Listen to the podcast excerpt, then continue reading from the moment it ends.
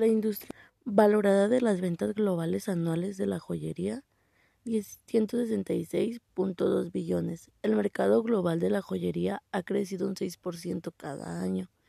En 2020 se predicen unas ventas globales anuales de 280.8 billones. Los tres tipos de consumidores más valiosos. Los nuevos ricos les gusta presumir de artículos de lujo recién adquiridos. Mercados emergentes. Las marcas consolidadas les inspira confianza consumidores jóvenes recurren a las marcas como medio de autoexpresión. ¿Qué grupo de edad gasta más dinero en joyas?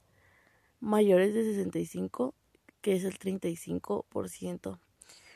Cuando compran consumidores, cuando compran joyas los consumidores, periodo navideño un 32%, Día de la Madre un 13%, Día de San Valentín un 11%. 5%. Es donde suelen comprar joyas los consumidores.